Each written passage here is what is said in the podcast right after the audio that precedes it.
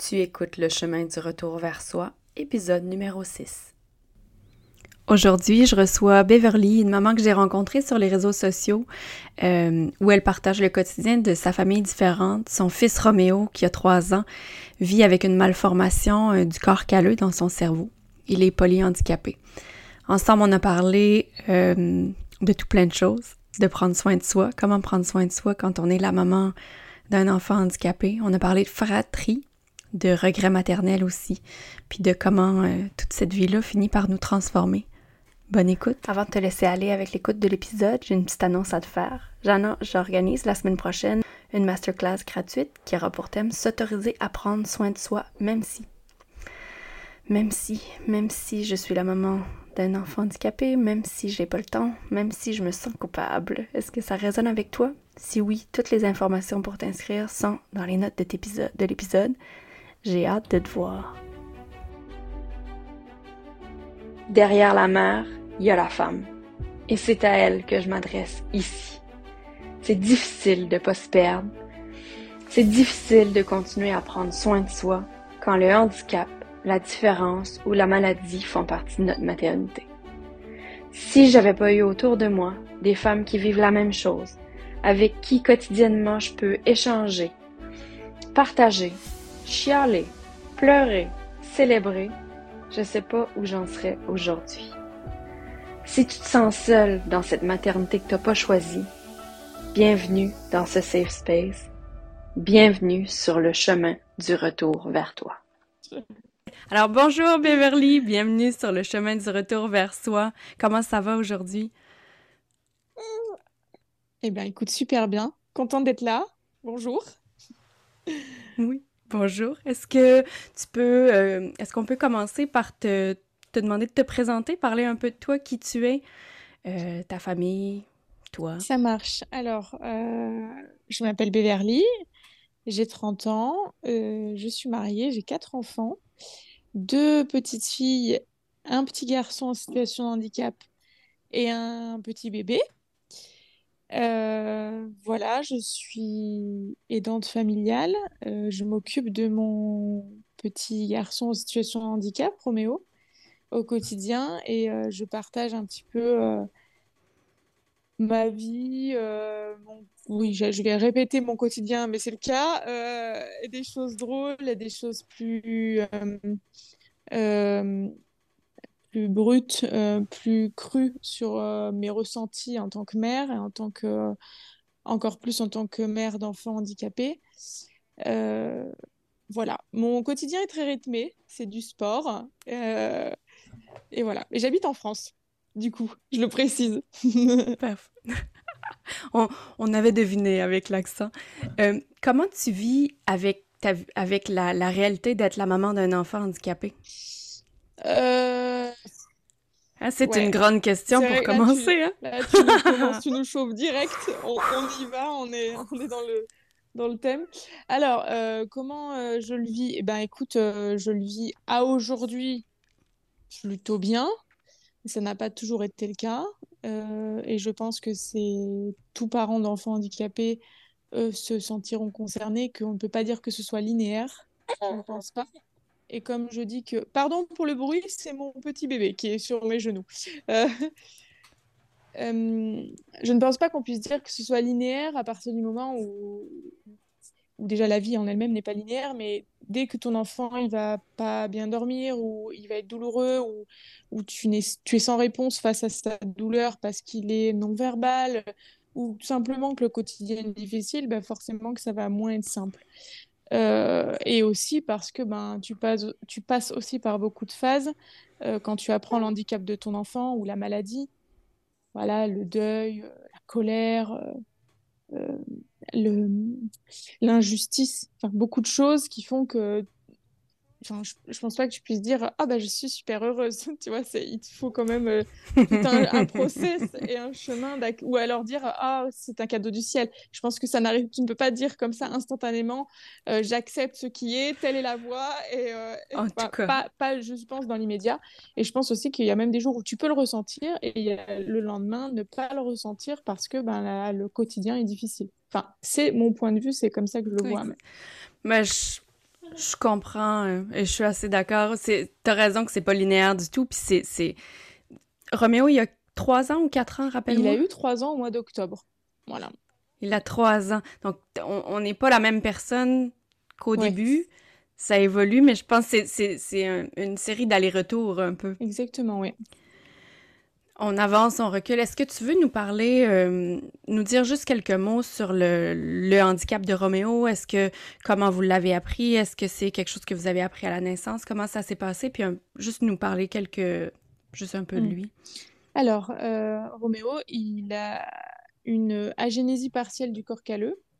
C'est euh, une malformation qu'il a au niveau du corps calleux, qui est une membrane au centre du cerveau qui fait le, le, le lien entre l'hémisphère droit et l'hémisphère gauche. Euh, il a un corps calleux différent. On l'a su in, utero quand il était dans mon ventre, mais voilà, les médecins ont été euh, très euh, positifs quant à son devenir. on nous a dit qu'il y aurait 80% de chances que tout aille bien. donc on est parti avec ce pronostic-là. Les trois premiers mois sont très très bien passés.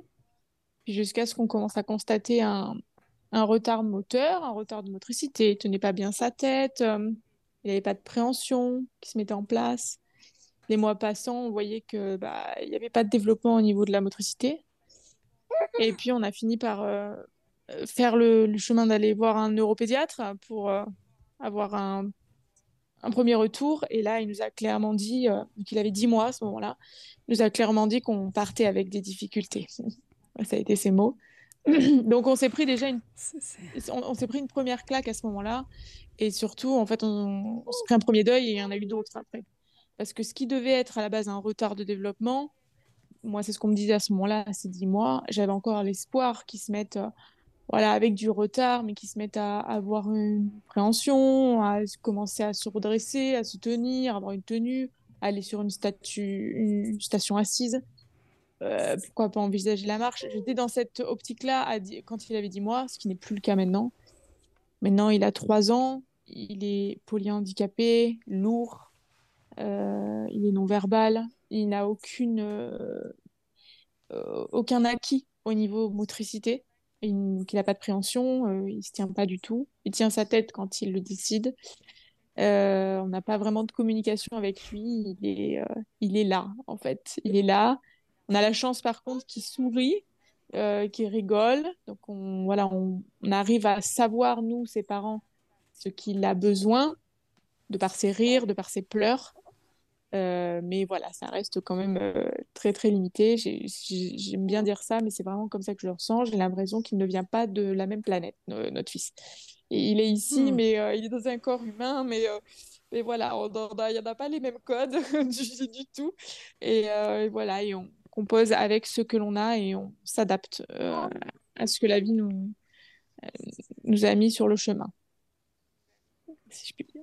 Effectivement, ça prend une grande capacité d'adaptation hein, pour euh, survivre et naviguer en fait les réalités de cette maternité-là. J'ai envie de revenir un peu plus à toi. je t'ai demandé comment tantôt comment t'allais, mais pour vrai, là, comment ça va? Euh, euh... je sais pas comment. À chaque fois, on me pose cette question. Euh... J'ai même pas envie de répondre ça va parce que parce qu'en fait, j'ai envie de te dire que c'est pas forcément vrai dans le sens où en fait ça peut aller là, mais dans les cinq minutes d'après, je peux être un peu triste, euh, je peux ressentir euh, de la mélancolie, tu vois. Euh, et comme là, tu vois, les minutes d'après, ben, je vais voir mon fils rigoler, ça va me faire rigoler. Enfin, je peux pas me cantonner à un ça va. Donc, euh, si j'ai envie de te dire comment ça va, j'ai envie de te dire euh, je fais au mieux. voilà. C'est un peu comme ça. C'est une bonne réponse. Puis je, rajouterais de pas oublier que ton mieux change d'heure en heure et même de minute en minute. Hein? Ton mieux est différent à chaque fois. Est-ce que, euh, est-ce que tu réussis à prendre soin de toi dans toute cette maternité-là, avec en plus un, un, bébé à la maison en plus? Comment tu fais? Qu'est-ce que tu fais? Comment je fais? Eh ben écoute, euh, je déjà j'accepte le fait que ça ne peut pas être, je ne peux pas être toujours au top. Ça c'est un, grand, euh, enfin je suis obligée en fait parce que je ne suis, je le vois bien, je n'arrive pas à suivre, je n'ai pas assez de temps en fait dans ma journée pour être toujours hyper apprêtée comme j'aimais l'être avant, être toujours hyper bien coiffée, hyper bien maquillée.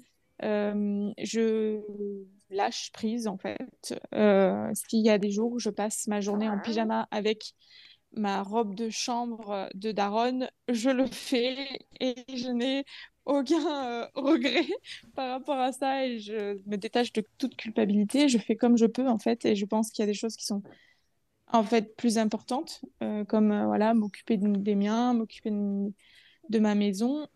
En fait, j'ai tendance et c'est peut-être pas forcément euh, tout le temps positif. Il faut que j'essaye de contrebalancer, mais j'ai tendance à beaucoup penser euh, aux autres, à ma famille, au bien-être de ma famille avant moi-même. Et je sais que c'est pas bien non plus, parce que c'est important de penser à soi, Ben ouais, en fait, oublie pas que tu fais partie de bien ta sûr. famille, toi aussi. en fait, j'ai tendance, tu Hein? vois, à toujours faire passer les besoins des, de- des miens avant, les, avant moi-même.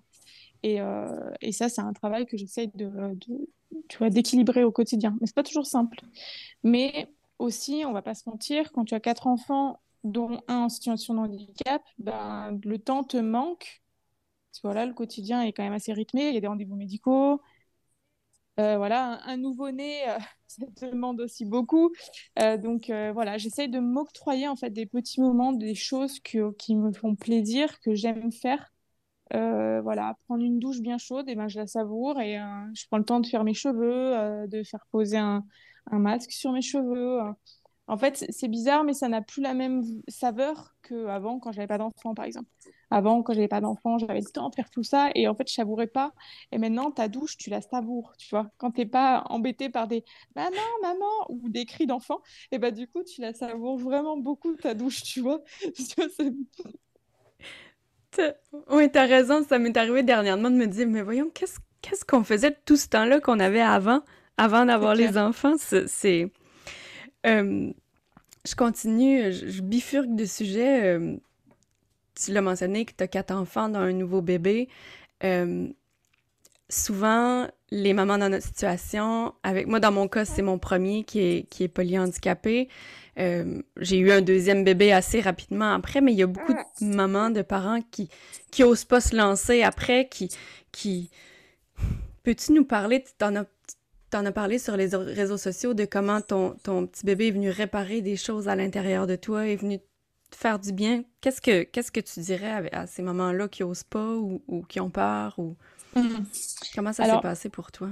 je pense en premier lieu que c'est important de, de, dire à ces parents-là que c'est tout à fait normal euh, d'avoir des peurs, euh, d'avoir peur que ça se reproduise, euh, encore plus que, que dans une maternité normale, parce que au final, quand tu te lances avec ton homme, tu veux faire un bébé, euh, dans cette, moi je l'appelle ça l'insouciance, mais clairement c'est ça, quand tu n'as pas connu tout ça, tu ne t'imagines pas les choses noires, en fait. Tu, te lances, et euh, généralement, pour beaucoup, beaucoup de, de, de parents, tout se passe bien. Nous, nous ont pas la catégorie où ça ne s'est pas forcément bien passé, et donc ça nous a forcément ça a laissé des séquelles en fait en nous. Euh, voilà, euh, avoir potentiellement quelqu'un qui allait m'annoncer quelque chose de dramatique, en fait, ça vraiment j'ai perdu mes moyens, c'était extrêmement difficile et j'ai pleuré en fait lors de cet éco T1 et j'étais pas du tout en train d'apprécier ce moment, de me dire je vais découvrir mon bébé, je vais entendre son cœur battre, etc. comme euh, bah, les parents peuvent le ressentir. Vraiment, j'ai senti que ça m'avait euh, traumatisée en fait. Donc j'ai envie de dire déjà que c'est tout à fait normal que les parents euh, puissent avoir des, peurs, des réticences à l'idée de revivre ça, en fait. Mais euh, la peur n'évite pas le danger. Et j'ai voulu avoir confiance et avoir l'espoir que la foudre n'allait pas s'abattre deux fois. Maintenant aussi, c'est vrai que mon fils, euh, Roméo, j'ai vraiment eu beaucoup de mal à terminer, à me dire que j'allais terminer ma maternité sur, euh, sur du polyhandicap, sur un, un enfant qui ne se développera peut-être jamais. C'était trop difficile pour moi. J'ai, eu- eu, la configuration d'avoir, moi, avant des petites filles qui se sont extrêmement bien développées. J'ai vu le développement d'un bébé. euh, euh, le développement très rapide de 0 à 1 an où ils se mettent à marcher, où ils s'assoient, où tout est facile, où, où de jour en jour ils se développent et c'est juste extrêmement merveilleux et fascinant à regarder. Et c'est vrai que du coup, terminer sur un enfant euh, en situation de polyhandicap, ça me semblait impossible en fait, pour moi dans mon cœur. Et donc, pour répondre à ta question, qu'est-ce qui a fait que moi, c'était simple, c'était, je ne me voyais pas m'arrêter sur cette euh, maternité-là pour justement euh, euh, venir apaiser mon cœur, même si c'était pas son rôle, mais je, sentais que dans mon cœur c'était juste et qu'il le fallait en fait. Est-ce que c'est ce qui s'est passé quand tu as tenu Léonard pour la première fois dans tes bras? Est-ce que ça a réparé des choses? Oui, après, enfin, ça n'a pas été instantané, tu vois. Ça n'avait pas été dans les cinq minutes après euh, l'accouchement, mais je sais que les, les, jours ont passé, les semaines ont passé, et, euh, et vraiment, je ressens un amour pour cet enfant. Je, je le remercie, en fait. Souvent, je lui dis merci de faire partie de notre famille, merci d'être venu. Ça, ça me met beaucoup d'émotions parce que je le pense réellement, en fait. Euh, je sais que c'était pas forcément son rôle. Je vois, j'entends des fois où je vois des choses, euh, des gens qui disent ouais, vous êtes égoïste de relancer, de retenter. Euh, moi, j'aurais jamais osé. Alors déjà, les gens qui disent moi, j'aurais jamais, alors qu'ils n'ont pas, qu'ils ne mm. vivent pas la situation. Je pense que vous ne pouvez pas forcément vous permettre d'émettre un avis, mais euh, c'est vrai que même si c'était pas son rôle à mon fils, il est vraiment venu apporter quelque chose de très positif à notre famille. Et il a vraiment pensé nos cœurs, que ce soit à moi je et à comprends ce sentiment-là.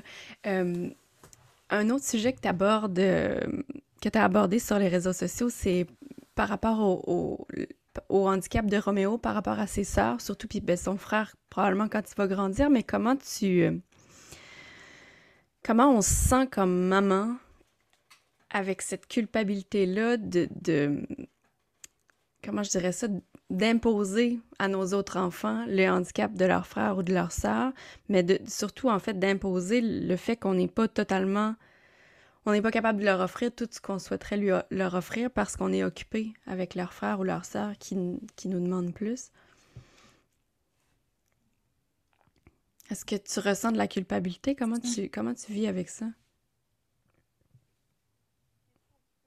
Alors, c'est une question un petit peu complexe. Euh, je pense que il y a des choses qui nous appartiennent, comme le fait d'avoir. Euh, pour moi, la vie est en grande partie une question de choix, comme le fait d'avoir euh, eu Léonard, notre quatrième enfant. C'est donc un choix. On, savait qu'on avait un enfant polyhandicapé, on savait qu'on refaisait un enfant et que oui, on allait l'exposer à le handicap de son frère. Et pour ce qui est de ses sœurs, c'est différent parce que au final, nous n'avons pas vraiment eu le choix, en fait. Enfin, même si on nous avait proposé un IMG euh, pendant la grossesse pour Roméo, 8 chances sur 10 que tout aille bien, euh, une chance sur 10 qu'il ait juste des difficultés scolaires. Euh, on avait en effet une chance sur 10 qu'il soit polyhandicapé, mais on a voulu croire en l'espoir, croire en la vie, que notre fils allait bien, et puis que tout allait bien aller pour lui, mais surtout faire un IMG à 8 mois de grossesse, c'est quand même compliqué, il faut aussi le vivre. Donc en effet, c'était aussi une question de choix, mais on... j'ai pas signé en continuant cette grossesse pour euh, du polyhandicap. Enfin, c'est pas forcément ce que je visualisais en tout cas. Donc euh, pour mes filles, euh, j'essaie de voir, ou pour mes filles ou même pour Léonard quand il va grandir, j'essaie de voir le handicap de leur frère comme un atout, comme au lieu de le voir comme quelque chose forcément de ça va être dur pour elle je me dis que ça va leur apprendre euh, autre chose et ça va sûrement leur servir et leur permettre d'avoir euh, le cœur plus ouvert, d'être plus tolérante, euh, de d'être simplement plus consciente de, de, la différence qui existe dans notre monde. Et j'espère que elle ne sera, elle, le handicap de leur frère n'entraînera pas trop de souffrance c'est ce que je souhaite fort parce que c'est pas forcément quelque chose que j'ai décidé pleinement d'avoir un enfant handicapé. Euh, et j'espère que ça ne n'engendrera pas trop de séquelles pour mes filles ou pour mon fils quoi. C'est pas le but en tout cas. Mais j'essaye de je suis quand même quelqu'un d'assez optimiste et j'essaye et j'ai espoir que ce soit plutôt positif dans leur vie que, que négatif en fait. Je suis d'accord aussi avec toi. Euh, tu as parlé de, de, choix, ou en fait de choix que tu pas fait. Puis tu en as parlé récemment sur les réseaux sociaux aussi, euh, en nommant le regret maternel. Que, puis en fait, tu expliquais que quand on fait un enfant, on fait le choix, mais on fait pas nécessairement le choix d'avoir un enfant euh, qui va vivre avec un handicap. Comment tu... Euh, c'est quelque chose que je navigue moi-même vraiment en ce moment par rapport au choix. Non, j'ai pas fait le choix, mais comment on apprend à vivre avec ce choix-là qu'on n'a pas fait, mais qui est notre vie finalement? Comment t'apprends, toi, à vivre avec ça? Je pense très honnêtement, pour moi, c'est la chose un peu la plus. Moi, quand je parle de tout ça, quand je parle du regret maternel, quand je parle de cette injustice, parce que moi, c'est vraiment comme ça que je le décris, comme une injustice profonde que je ressens souvent envers la vie. Euh, j'ai beaucoup de personnes qui me répondent euh, avec euh, des croyances religieuses. Dieu donne à ses plus forts soldats les plus durs combats, etc. Je respecte ces croyances, vraiment. À, ce qui paraît, j'ai ma place au paradis, j'espère. Euh, nous nous retrouverons là-bas. Euh, mais euh, je j'ai perdu le fil de ce que je voulais dire, mais pour, moi, ça résonne pas forcément juste. Tu vois, il y a quand même une part de moi, au fond, qui ressent cette injustice de me dire, j'avais pas, je sais pas ce que je voulais, en fait tu vois? Et tu sais, c'est un peu comme tu as commandé un plat et en fait, on te rapporte un autre plat qui, qui, est très bon aussi, mais c'est pas la même chose, c'est pas ce que tu voulais, quoi. Donc, tu es un peu déçu. Et ben, c'est un peu ça. Euh, et en fait, arriver à transcender ça et à accepter quand même le plat qu'on t'a apporté. Euh, même si bon, il est bon, mais il est différent, quoi. Euh, l'accepter quand même, malgré que ce n'était pas ce que tu pas ce que tu avais demandé, bah, c'est difficile parce que en fait, dans la vie, souvent, tu as beaucoup as très souvent le choix, tu as très souvent ton libre arbitre. Savoir si tu peux prendre ce choix-là, ce choix-là, faire tel travail, un autre travail. Là, tu n'as pas, pas le choix. Donc, moi, c'est ça qui m'est vraiment le plus difficile, c'est d'arriver à accepter, justement, à arriver à cette acceptation, cette transcendance, là, ce, cette résilience. Euh, et ben, Puis est-ce que tu y arrives ou est-ce que tu penses que tu vas y arriver? Comment tu, comment tu le vis?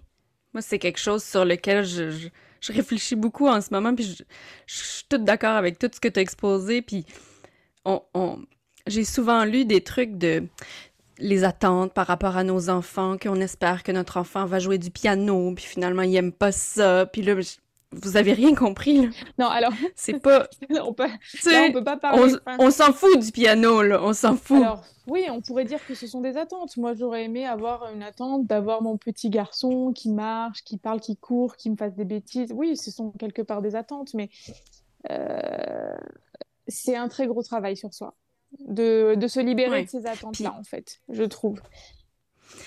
Puis moi, ce que je trouve, il y a les attentes par rapport à nos enfants, puis après ça, une des choses que je suis en train de me rendre compte, c'est, il y a le deuil de notre enfant qu'on n'a pas eu, en fait, qu'on a eu, mais qui est pas comme, mm.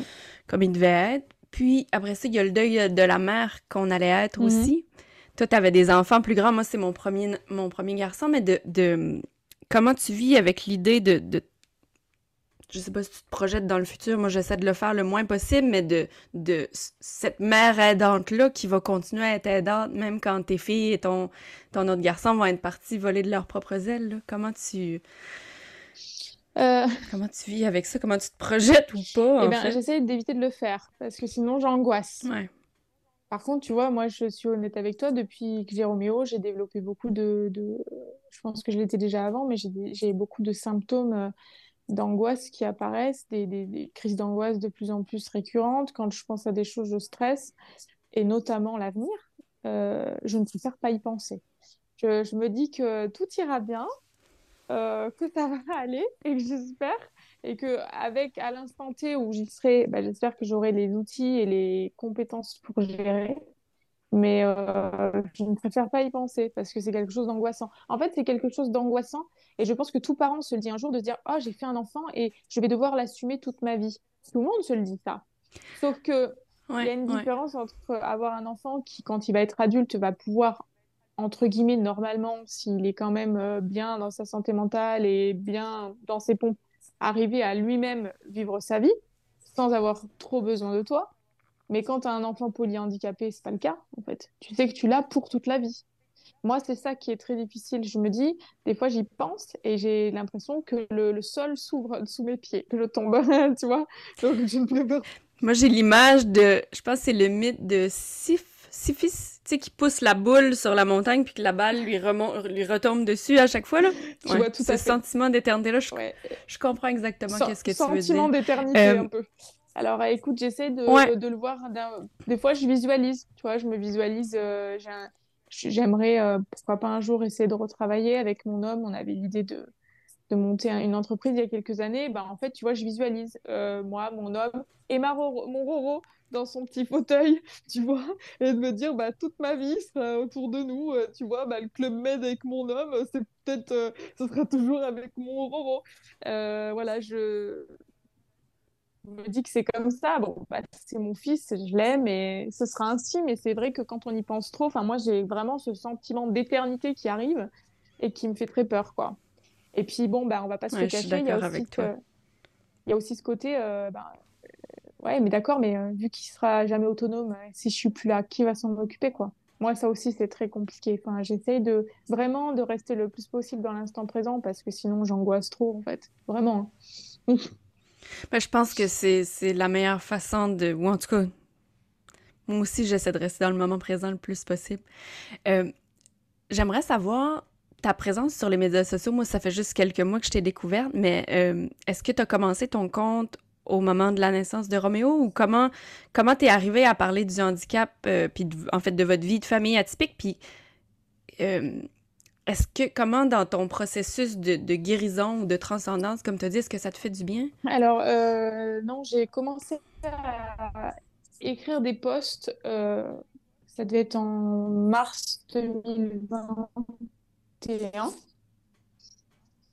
euh, où j'ai commencé à vraiment exposer ce qui se passait dans notre vie, à les gens qui étaient au, le plus proche de moi, parce qu'à l'époque, j'avais vraiment commencé à écrire des posts assez poignants sur ce que j'étais en train de vivre à l'instant T, qui était extrêmement compliqué pour moi. J'avais très peu d'amis aux alentours qui comprenaient ce qui se passait, qui arrivaient à me soutenir. Euh, j'avais beaucoup de non, mais t'inquiète pas, ça va aller. Euh, on comprenait pas euh, ce qui se passait, ma souffrance, et j'avais besoin de l'exprimer. Et en parallèle, mon homme était en train de vivre quelque chose de très difficile. Il perdait son œil aussi. Enfin, on a eu un peu une accumulation de choses qui a fait que. Euh, donc, j'ai eu besoin à un moment donné de m'exprimer. Et donc, j'ai commencé à faire des posts assez poignants qui ont parlé à d'autres mamans, qui ont parlé à d'autres mamans. Et j'ai commencé à avoir un réseau de mamans avec lequel j'échangeais régulièrement. Puis après, j'ai fait des petites vidéos un peu drôles à la TikTok euh, où euh, je parle un peu du handicap.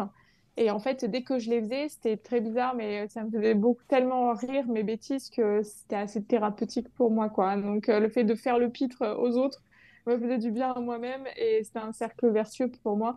Donc je l'ai continué. Euh, je le fais toujours un peu parfois. Mais euh, j'ai toujours continué par contre à, des fois voilà, euh, poser les mots sur mes mots parce que ça me faisait du bien en fait. Et vu que je n'avais pas forcément de, de personne ou de support avec lequel le faire, bah, j'ai trouvé Instagram en fait. C'est la seule chose qui m'a aidé. Et oui, en effet, ça a été thérapeutique. Donc si je pouvais conseiller d'ailleurs des mamans ou des papas qui vivent la même chose, euh, parler, exprimer euh, vos mots, exprimer. Alors, c'est pas forcément par le par l'écrire, vous pouvez l'exprimer autrement. Euh, si vous n'avez pas envie de, le, de l'exprimer partout, vous pouvez très bien aussi tenir un petit journal ou faire ça exprimer par autre chose, aller vous promener seul en forêt, parler tout seul. Mais en fait, sortir en fait ce qu'il y a en vous, c'est toujours extrêmement bénéfique en fait. Puis j'imagine que de, en, publiant comme ça, ça t'a permis aussi de rencontrer d'autres femmes qui vivent la même chose que toi. En tout cas, moi, je pense le, le, le concept de parendance, d'être en contact avec des gens qui vivent la même chose, c'est tellement... Moi, c'est ce qui m'a c'est ce qui m'a permis de survivre les dernières années. Là. Si j'avais pas trouvé des mamans avec qui parler, qui comprennent exactement... Euh, mm. Fait que j'imagine t'en as plein, puis tu, tu, deviens la maman fort aussi de, de plusieurs femmes qui, qui publient pas, qui sont en silence, mais qui suivent... Euh, publications eh ben, C'est vrai qu'il y a un réseau de, mamans avec lequel j'ai échangé euh, très souvent et que j'échange encore. Il y a des mamans que j'ai rencontrées. Euh, et c'est sûr que des fois, quand je pense aux mamans il y a 30 ou 40 ans qui n'avaient pas Internet, maman, on dit maman, mais même les papas, hein, qui vivaient tout ça en silence. Oh, mon Dieu. Euh, qui n'avaient pas du coup d'échange possible avec d'autres parents qui vivent la même chose. C'est sûr que vraiment, on n'arrête pas de le répéter, mais c'est le cas. Les, les, parents qui ont des enfants qui sont en bonne santé ne, ne pourront jamais comprendre ce que l'on vit. C'est tellement un mélange de c'est très compliqué en fait. Ça, ça, touche tellement l'être, euh, l'être en tant que mère, en tant que femme, en tant que père, en tant qu'époux, le couple, la famille, les la fratrie. Ça touche beaucoup, beaucoup de personnes, ça détruit beaucoup. Et euh, c'est sûr que euh, non, mais t'inquiète pas, ça va aller. Oui, ça va aller, on va faire pour. Mais c'est pas si simple que ça. Donc c'est vrai que de pouvoir se connecter à d'autres personnes qui vivent la même chose et qui sont oui, c'est que positif. Et moi, encore, encore aujourd'hui, je te le dis, hein, hier, j'ai une personne qui m'a dit merci de, ce que tu es, de ce que tu fais. Tu m'as permis euh, de d'émerger à des moments où j'avais la tête sous l'eau en fait. Et euh, j'en ai très souvent des messages comme ça. Donc je me rends même pas compte moi quand je publie des bêtises ou, ou que je publie mes, mes, mes, textes un peu poignants je me rends pas forcément compte de l'impact. Mais en fait si c'est très positif de, dans, plus tu parles de difficultés plus les autres se reconnaissent. Et du coup ça les aide aussi en fait. Enfin, c'est ben, c'est ça, ça enlève une, une, couche de culpabilité aussi de se sentir d'une telle façon. Puis ça, moi, au début de notre histoire, ça me faisait tout le temps du bien de voir des mamans qui étaient plus loin sur le chemin que moi pour me dire, OK, c'est possible. Elles survivent, puis elles ont l'air quand même bien, donc je, vais pouvoir y arriver moi aussi. J'ai une dernière question pour toi, euh, Beverly, avant de terminer. La Beverly d'aujourd'hui, si elle rencontrait la Beverly de, au moment où vous apprenez le diagnostic de Roméo, mm-hmm. qu'est-ce que tu lui dirais? Qu'est-ce que tu te dirais? Je lui dirais, tu vas en chier, ma biche. Mais t'inquiète pas, ça va aller. c'est toujours un peu le cas. Hein. J'imagine que dans 5 ans, je me... à la Beverly de maintenant, je dirais pareil. Parce que vraiment, par contre, moi, j'ai l'impression que ça m'a complètement euh, changé. En fait, ça a changé la personne que j'étais. Et comme je te dis, quand on me dit ça va, je peux pas dire ça va. Tu genre, enfin, comme la réponse lambda que tout le monde sort. Parce qu'en fait, c'est tellement. Euh, bah, euh, ça va, oui, là, tout de suite, ça va. mais je peux pas te dire dans 10 minutes, en fait. Mais tu vois. Mais c'est vrai que ça, ça transcende, en fait. On va pas se mentir, ça change, ça ben, change celle qu'on est. Hein. Absolument. Oui, ben, tu as tout à fait raison. Je pense que c'est une belle conclusion aussi. Je te remercie vraiment beaucoup d'avoir invité mon d'avoir accepté mon invitation. On va, je vais laisser ton compte Instagram euh, dans la description de l'épisode. Euh, s'il y a des femmes qui te connaissent pas, qui veulent euh, aller te suivre. Puis, euh, ben, je te remercie ben, vraiment beaucoup. Merci à toi, Laura. Merci pour cette invitation. Puis, merci pour cet échange. Si tu entends ce message, c'est que tu as écouté ce nouvel épisode jusqu'au bout. Et pour ça, je te remercie du fond du cœur. Pour que le podcast Le chemin du retour vers soi rejoigne d'autres femmes à qui ça ferait du bien d'écouter, je t'invite à aller laisser un avis sur ta plateforme d'écoute préférée et aussi à le partager. Merci